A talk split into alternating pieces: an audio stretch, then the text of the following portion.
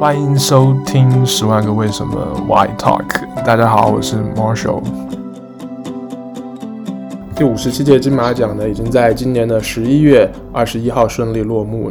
那今年的金马呢，有非常多我觉得很有意思的电影哦。那今天我们就来跟大家一起聊一聊金马五期。那今天的嘉宾呢是我们的节目之友，她是第二次来到我们节目的 Lisa。你好。哦，嗨，大家好，我又来嗨了。嗨嗨，Lisa，太高兴了！其实今天今天邀请 Lisa，呃，有一个很重要的原因，就是因为我我跟 Lisa 都不在台湾，所以那个其实金马五期的很多电影我们都没有，都没有看过， 直接这样子讲好吗？就不会爆雷嘛，不会爆雷，不会剧透，所以我们就是简单的聊一聊呃金马五期这样子就好。嗯，这次金马入围的所有影片当中，你比较想看的前三名是哪些？嗯，就是怪台我看过，嗯然后比较想看的，我觉得就是孤伟，嗯，然后刻在你心底的名字跟无声哦这三个。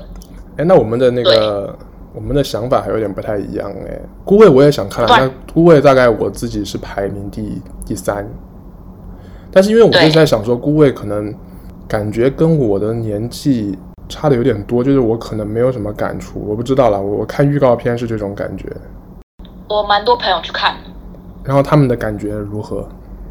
他们有说哭吗爆啊，哎，我是一直在幻想，是不是说，比如说我是一个离过婚， 或者是有小孩，有小孩，然后就是抚养过小孩，有这些经历的人，可能看这部电影会比较有共鸣。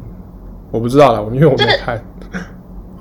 我觉得多少会吧，多少会就是比较有共鸣，就可以看一下。但我上次听我朋友说，因为我朋友还比我小，然后他去看，他说哭爆。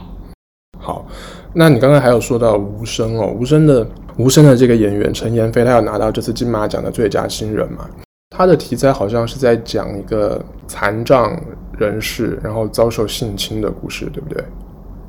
听障好像是听障吧，嗯哦，OK，好像是听障，但是这种题材我真的是不太敢碰哎，而且特别是再加上它上面的描述是说真人真事改编，我觉得一定会很沉重。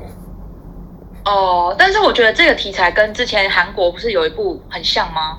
沉默，我忘记叫什么名字了，但是是那个孔刘演的，也是在也是在讲写，嗯，你说就在讲他是一个老师，然后他到他到一个乡下的那个，呃，也是那种给那种残障啊、听障的那种，就是人工特的殊那特种殊学学校，嗯，然后就是在他在里面教书，然后发现就是其实这个整个学校很多学生都是有被校长性侵过啊，或是性骚扰，或者是被虐待。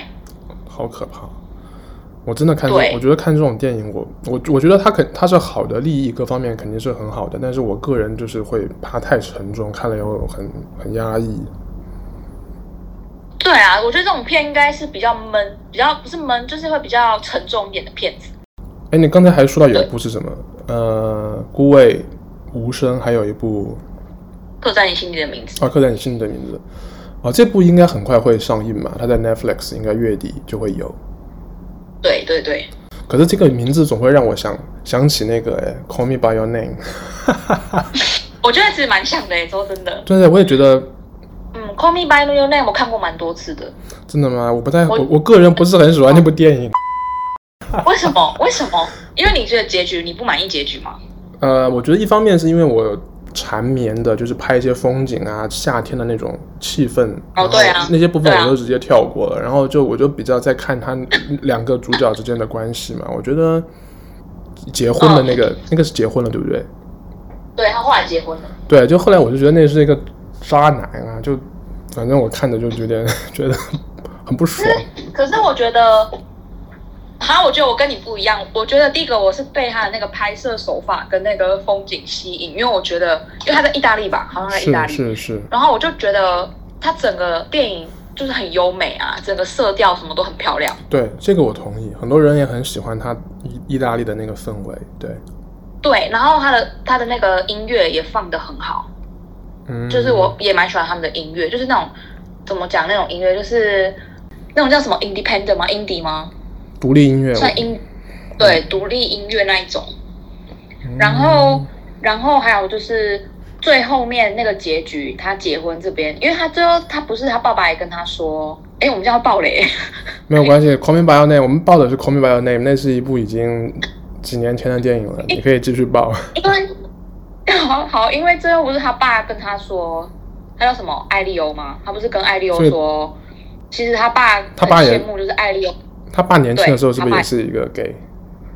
对，可是他爸选择要过一般人的生活，婚姻的生活，然后组织家庭这样子。所以他爸最后不是有跟艾利欧说，其实我很就是我很还蛮羡慕你，就是可以这样子去正视自己的感情，很好什么的。对啊，所以这就是我不爽的第二个点啊，所以他爸也是一个渣男啊，就骗了他妈、啊。我不知道，可是我看到后面，虽然虽然我我我不是我不是同性恋，可是我看到后面我很我我觉得我也很难过。啊，算了，我觉得我们还是我们还是回到金马奖吧，因为毕竟《Call Me by Your Name 是》 是一部几年前的电影了。好的，呃，然后我、呃其实我个人是蛮想看那个《亲爱的房客》跟《同学麦纳斯》的，《亲爱的房客》好像呃评价还不错啦，然后他的主他的嗯男主角莫子仪有拿到最佳男主角嘛，然后陈淑对芳阿姨有拿到最佳女主女呃最佳女配角嘛，然后呢？哦，所以这一部也是跟同性有一样的是题材嘛？是。然后同学麦纳斯的话，大概就是在讲中年男人到了一个呃社会的境遇，然后遇到一些人生的瓶颈的各种各样的一些。我觉得我我还蛮蛮想看的，可能因为我现在也人到中年了，我还蛮就是蛮能哪有感同身受的。不是，哎、等一下，那这样的那个年年龄群不就是跟姑卫差不多吗？因为姑卫不就也是一群中年中年妈妈之类的吗？但是同学麦纳斯感觉是四十左右吧，而且他可能比较多是在人生境遇上，可能是你的事业啊，或者是你的升迁啊，或者是你创业啊，就是可能不会扣对在，因为姑位感觉还是在这种，呃，老公有小三啊，然后抚养小孩啊，就是比较家庭的这一块。嗯，好像是哦，因为他们里面的关系都是姐妹嘛。对啊、妈妈跟姐妹就是一家子，就是女女女性的女性的故事。它英文好像叫什么、Little 嗯 Big Woman” 嘛。好啦，好想看哦，真的，唉，我想我们可能只能去看《刻在你心底的名字》了。最近，所以你你周边的朋友比较多人，还是喜比较喜欢顾伟？对，姑卫比较多人看的是姑卫，他现在票房然有后嗯破亿，对不对？在在在台湾，好像哦你是说有姑卫在台湾票房破亿，真的假的？有哦，好像是有哦，这么厉害？好像是有。我等一下去查一下啊，这个反正肯定是有上千万，有没有破亿我不是很确定，应该是有。哦，我超喜欢谢盈萱的，哎，我也是，我有看那个，我没有到超喜欢啦，但是我是我第一次看他的作品是那个《谁先爱上他的》，哦，对我也是啊，她很厉害哎，我就觉得他演这种被被抛弃的女人演的很有很演的很好可，是我觉得，我觉得他的作品已经把他塑造成这种，你知道，欧巴桑有那种有点感觉落寞。的呃比较对市井的一个女性的形象。对，其实我还我会还蛮希望可以看到他在不同的角色上有不同的怎么讲，因为他你之前有看过他演那个《熟女养成记》吗？没有哎、但是我看那个预告，我我感觉好像跟他的那个形象也是蛮像的，就是一个对对对，失业然后失恋的一个女生嘛。嗯对啊，就是感觉被被感情拖垮的一个女性的形象。对，所以所以我我觉得说他他的作品好像已经把他塑造成他是这种定位了，你知道吗？嗯，我不知道了，顾魏不知道她会不会有不同的表现。她也有，她这次也有入围嘛，最佳女配角。是吗？他有入围吗？对，但我估计可能也不会差别很大，因为顾魏毕竟她的影片的整个氛围应该也还是比较生活的。对我觉得啦，可能我嗯看了以后我再 我再来补充。然后 Lisa 有看《我怪胎》嘛，对不对？《怪胎》其实这部电影也是非常的有意思。你会给他打对几我分？怪胎，怪胎。十分嘛，我给几分吗？嗯，对，我给六分。为什么？呃，因为第一个，其实我觉得他的拍摄手法很新奇，因为他整部片是用 iPhone 拍的嘛。是然后我觉得他也很怎么讲，很现代的一部电影，就是很颜色配的很好，色调什么都很好。嗯但唯一我觉得我不满意的地方是它的结局，我不是很满意它的结局。要爆雷了吗？这里？不行不行，好，你刚才有说到它，它其实是亚洲第一部用 iPhone 拍的电影嘛，对不对？对对然，后它是不是？据说它是不是前半段这个不算暴雷，它的前半段是正方形的，对不对？它的那个那个对画对面，是是是，然后后面就慢慢就变成就是普通的电影的那个比例。对，没错。它是跟剧情上有什么衔接吗？还是说只是一个呃刻意为之的一个一个手法？我觉得应该是跟剧情没有什么关系诶。它变的时候你不会发现，可是你到后面的时候会发现这样子。哦，对，哎，那你觉得它的那个表现的那个画质啊？因为毕竟它是 iPhone 拍的嘛，所以你觉得它的硬体啊、它的画面啊、表现上有让你觉得，咦，好像有点不太一样的感觉嘛？我觉得画质多少有点差诶，是真的、哦，有一点点。我真的很喜欢它的整个颜色，对它那这种次感觉它这次好像也有入围美术设计这一块。然后我看预告，是我吗觉得也蛮啊蛮有意思的，感觉感觉很明亮，对不对？然后整个很很对对鲜艳对，的很一个明氛围，亮啊。哦，女主角的头发颜色也是啊，就是整个家里的摆设也都是，就是我觉得我还我很喜欢那种感觉。这这部片就是主要在讲两个有强迫症的人相爱嘛，嗯然后其实是因为他们有洁癖，他们的嗯强迫症有一部分就是洁癖，嗯，所以他们就无时无刻都要消毒，无时无刻都要洗手，都要消毒，对，都要洗手。男男生是无时无刻要洗手，女生好像是不能出去暴露在外面的空气太久，因为空气太脏。然后后来是其中有一个人好了，对不对？他的这个 OCD 就是痊愈了。对对对，OCD 痊愈，就有一个人就好了，其中一方好了，嗯然后就发现其实真的一个有强迫症的人跟没有强迫症的人，他们最后相处模式是没办法，就是没有办法共存的。 ，OK，哎，那他其实先不说结局哦，他应该算一个喜剧吗？还是说只是一个普通的爱情电影，还是比较荒诞的这种类型？我觉得他是，嗯，中间他们相处的过程，我觉得是喜剧，嗯，但是结局的话，我觉得就还好。好，你可以这样可以说一下，你觉得他是 happy ending，还是说是一个就是不太它不是 happy ending 啊，哦不是 happy 它 ending 是一个它是一个 open ending。哦。让观众自己去想，可是你也知道这个结局就不会是好的。你有哭吗？这个这个电影？我没有哭，可是看完只会觉得说，嗯，很渣，就这样。很渣， 啊，又是很渣。哎，不过对 OCD 真的对很痛苦哎。其实我个人也是也是饱受过 OCD 的困扰的。 你有发现这件事吗？ 哎、可是，哎、你说 OCD，你有 OCD 吗？对啊，你发现我也很喜欢洗手嘛，没有发现这件事。但是我可能没电影，因为我看那个预告，它好像要洗到什么十五下啊，或者就是一定要洗到某一种程度。我我是没有到这么严重啊对，但是我是我也是蛮喜欢洗手的一个人。 我也是需要洗手的，可是我不会就是算我要洗几下，然后就不洗手就会身体痒这种状况。我不是这种，但是他那他们那个名言真的是太夸张了。他的男主角是林柏宏，女主角是谢欣颖。你对这两个演员对熟悉吗？之前？我比较知道谢欣颖，哎，林柏林柏宏，我是因为看了这部电影我才知道他是谁。真的、哦，谢欣颖之前是有拍过什么？他蛮他拍过蛮多，只是我现在一个都想不起来。你对是在 Google 吗？现在？他演过最有名的就是那个《命运化妆师》啊，二零一一年跟那个隋唐拍的那一部。他是那一部片开始之后开始比较红的，我也是那一部片知道他是谁的。真的哦、其实其实他们两个都有拿过金马奖的这个最佳男配角跟最佳女配角。林柏宏跟是哦谢欣他颖们都、都对都有拿过。嗯，我也林柏其实其实我也没有什么懂太太深刻的印象哎。不过我觉得他们两个呃拍这部片导演选的很好，因为我觉得他们两个都有一种怪怪的感觉在在那个电影里的那个形象，不管是他们的造型啊，是吧然后整个面部表情，就觉得嗯，好像跟《怪胎》这个电影是真的蛮符合的。是啊，他们我觉得他们诠释的很好。其实我觉得说真的要怪的话，我觉得是女生可能会再怪一点，男生的话就比较孤僻而已。嗯，女生是无厘头，男生是比较孤僻。之前那个他的那个预告片啊，跟新闻里还在说，电影里有许多这个男主角洗澡的画面。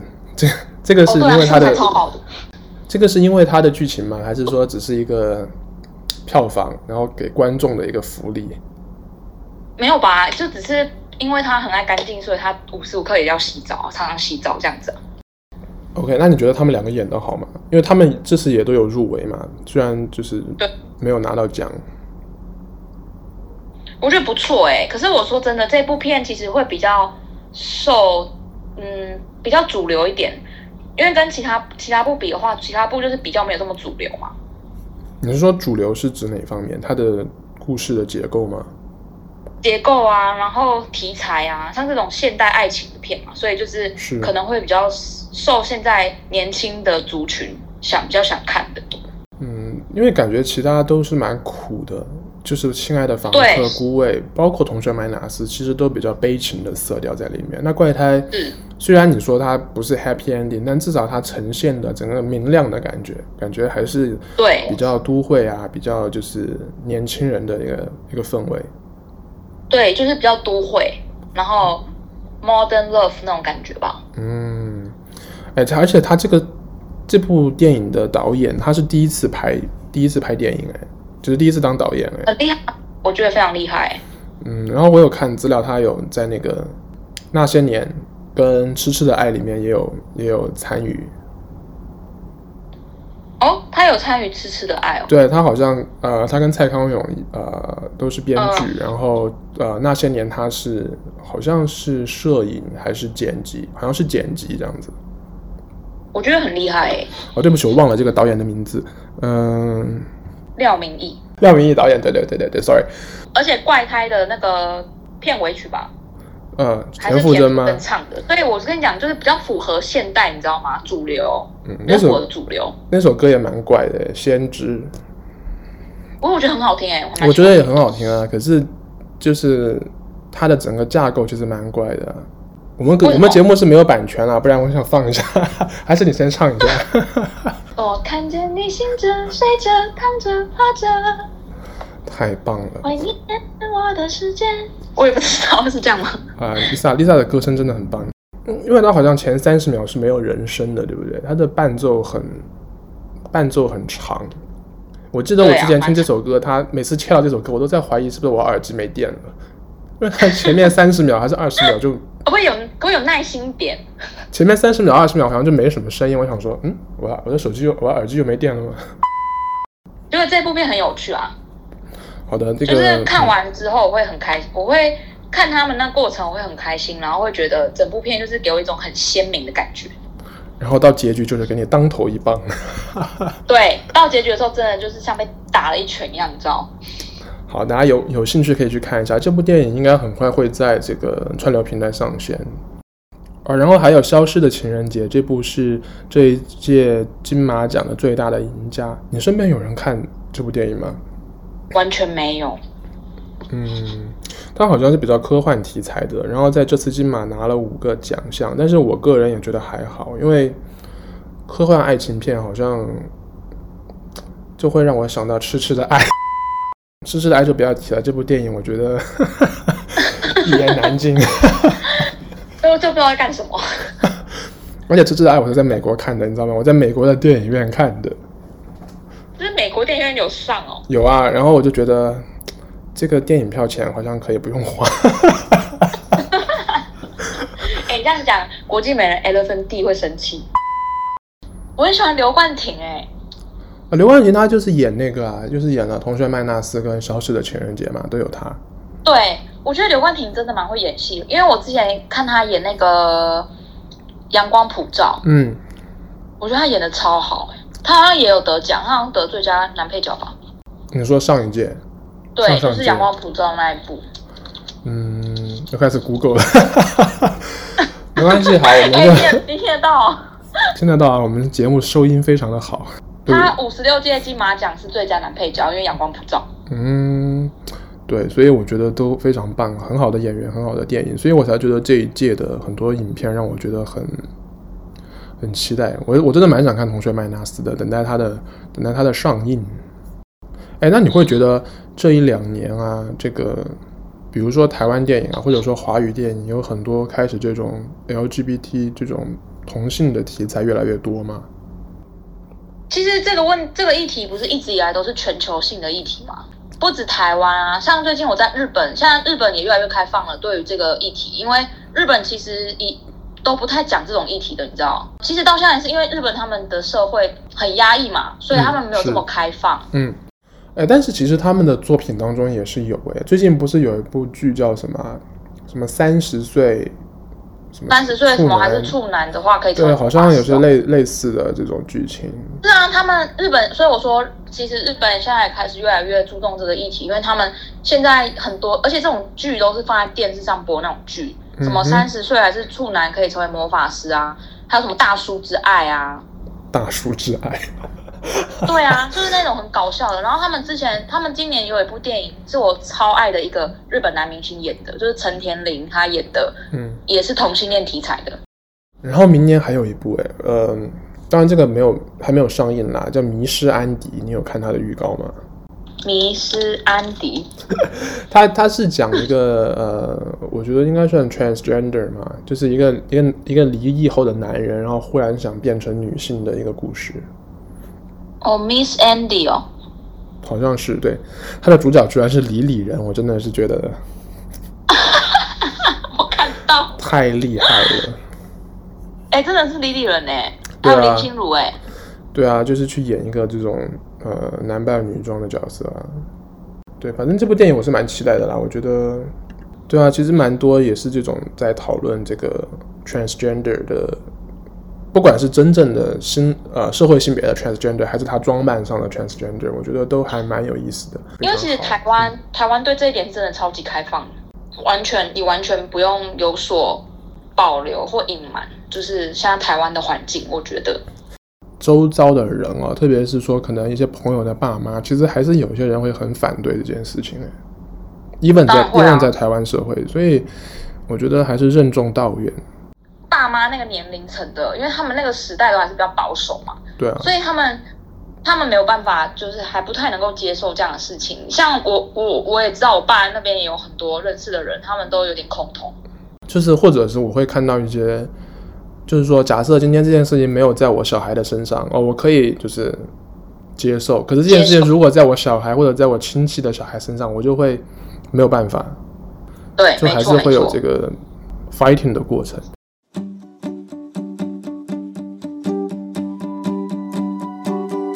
对，所以我们要去嗯看看刻在你心底的名字，看看能不能那个 有没有什么新的感触。然后呢，刻在你心底的名字会在这个月底在 Netflix 上线。然后呢，关于金马五期呢，我真的觉得非常的棒。然后我很想分享一下这个侯孝贤导演他拿到终身成就奖时候的一句感言，就是说要感动别人之前，要先感动自己。我觉得很非哇常的非常的好深打奥的动一句我。没错，真好的啦。好的，谢谢 Lisa 喽，然后明天再聊喽，再聊刻在你心底的名字。然后我们节目每周四左右会播出，然后呢，谢谢大家这周的收听，下周再见，拜拜。拜拜。